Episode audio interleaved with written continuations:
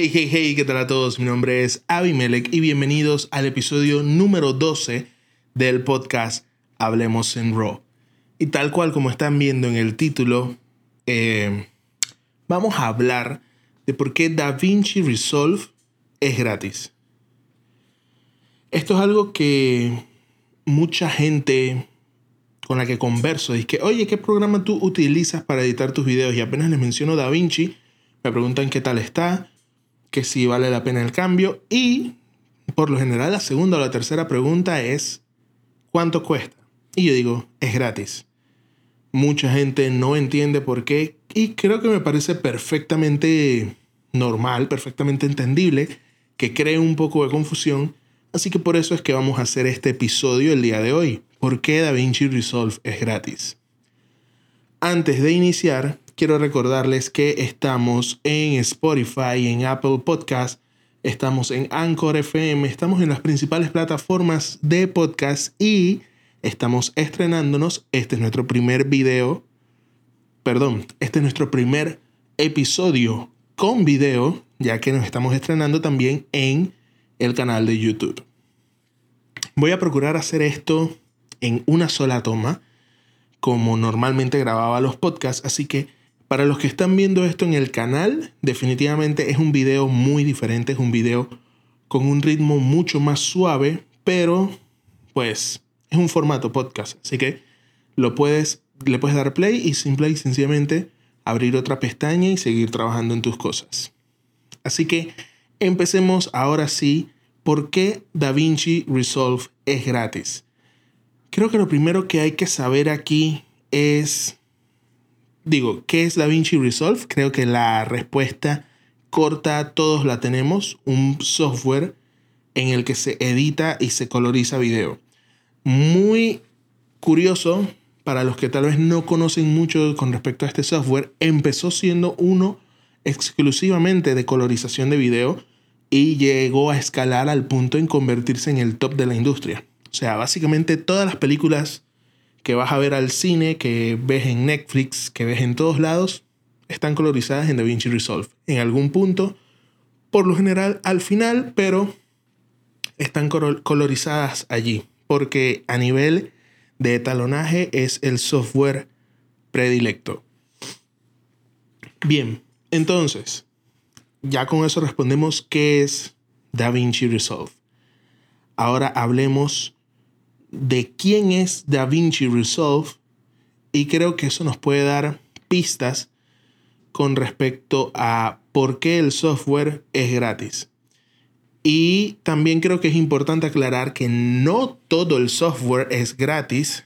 Simple y sencillamente hay una versión gratuita que sí te incluye pues la mayoría del programa. De hecho, podría decirse, muchos comentan, que te incluye el 80 a 90% del programa. O sea que te queda entre un 10 y 20% que sería la versión paga.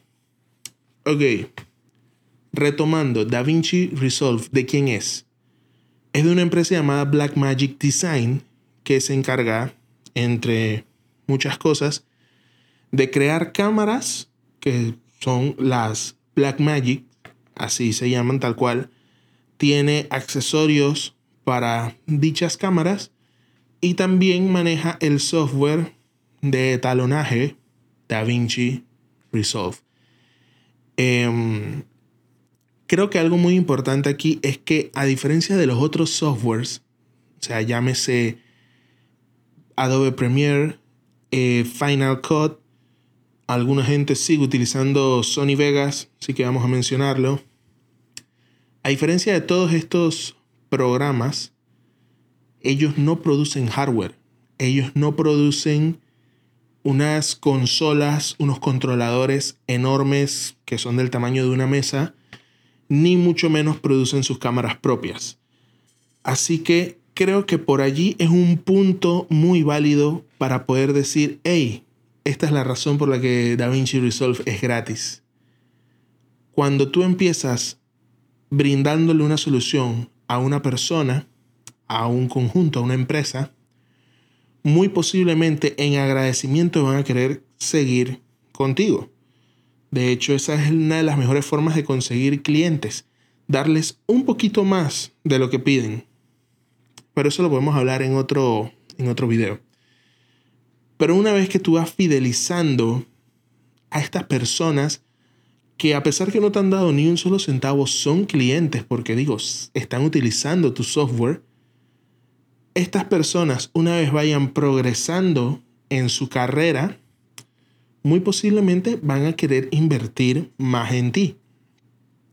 Posiblemente la inversión más económica, si ya estás utilizando el DaVinci Resolve gratuito, es pasar a la versión Pro. Otra gente podría decir, hey, yo no quiero la versión Pro, pero quiero uno de los controladores que tienen para editar mucho más rápido. Y es que esta gente ha creado desde un monstruo gigantesco, literal del tamaño de una mesa de picnic, hasta una cosa un poquito más pequeña que, que una tablet mini o algo así, con la que puedes tener a la mano mucho más rápido ciertos botones que te van a acelerar tu proceso de edición. Así que todo esto es productos que ese cliente en agradecimiento y también en costumbre, porque ya se acostumbró al programa, va a pensar en adquirir para poder mejorar su trabajo, para poder agilizarlo, poder eh, mejorar el rendimiento y su eficiencia. Y evidentemente esto se va a traducir pues a ventas. Como les dije también, el mero software es tal vez lo más económico que se puede comprar en la compañía, así que es otra opción. Mucha gente por mera curiosidad va a querer saber qué es ese 10 a 20% extra que incluye la versión paga. Y otra cosa muy importante, no quiero generalizar, pero creo que la mayor cantidad de personas que utilizan DaVinci Resolve no buscan, por así decirlo, ser... Ok, está enredado, está enredado decir esta parte. O sea, como que no buscan ser meramente un editor de video random que haga cosas así que, que se vean sencillitas, pues, o sea, como que resuelvan. No busca ser un editor que resuelva, busca ser un editor pro, busca hacer que su trabajo cada vez se vea mejor. Y bueno, empiezan a entender un poco lo que es la colorización de nodos y obviamente eso se traduce a cada vez más calidad, más calidad. Esta persona es un potencial cliente absoluto en comprar una Blackmagic. Me refiero a la cámara. Ya sea la Cinema Pocket 4K, la tradicional esa. Ahora están las 6K. Está... Creo que tienen hasta una 12K. Tienen una también que es bien grande, que creo que se llama Ursa o algo así. O sea, tienen varias cámaras para todos los presupuestos y para todas las ambiciones, diría yo. Así que allí tienes también esa escalabilidad. O sea, si tú le estás dando a una persona un software que más allá de meramente resolver, literal va a despertar ese chip y ese pensamiento en la persona de cada día querer hacer mejores videos, va a llegar un punto en que la cámara que está utilizando ahorita mismo se le va a quedar súper corta. Y cuando se ponga a pensar, bueno, creo que es hora de comprar una cámara bien, bien, bien pro, muy, muy brutal, muy pasada, su primera opción va a ser Blackmagic, ya que está acostumbrado a usar el software de la compañía, va a saber que hay una compatibilidad súper, súper pasada entre los archivos de una cámara Blackmagic y el software de DaVinci. Así que todas las piezas van encajando.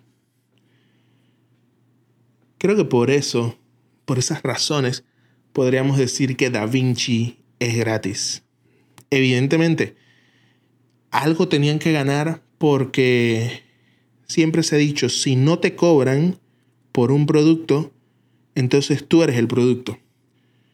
Y si bien no, no eres el producto aquí, no, no lo eres, ya que ellos en sí sí tienen sus productos, lo que hacen es abonar e ir, por así decirlo, lavándole el cerebro lavándole el cerebro a una persona que se va a convertir en un potencial cliente tarde o temprano y que ese cliente puede representar desde varios cientos hasta varios miles.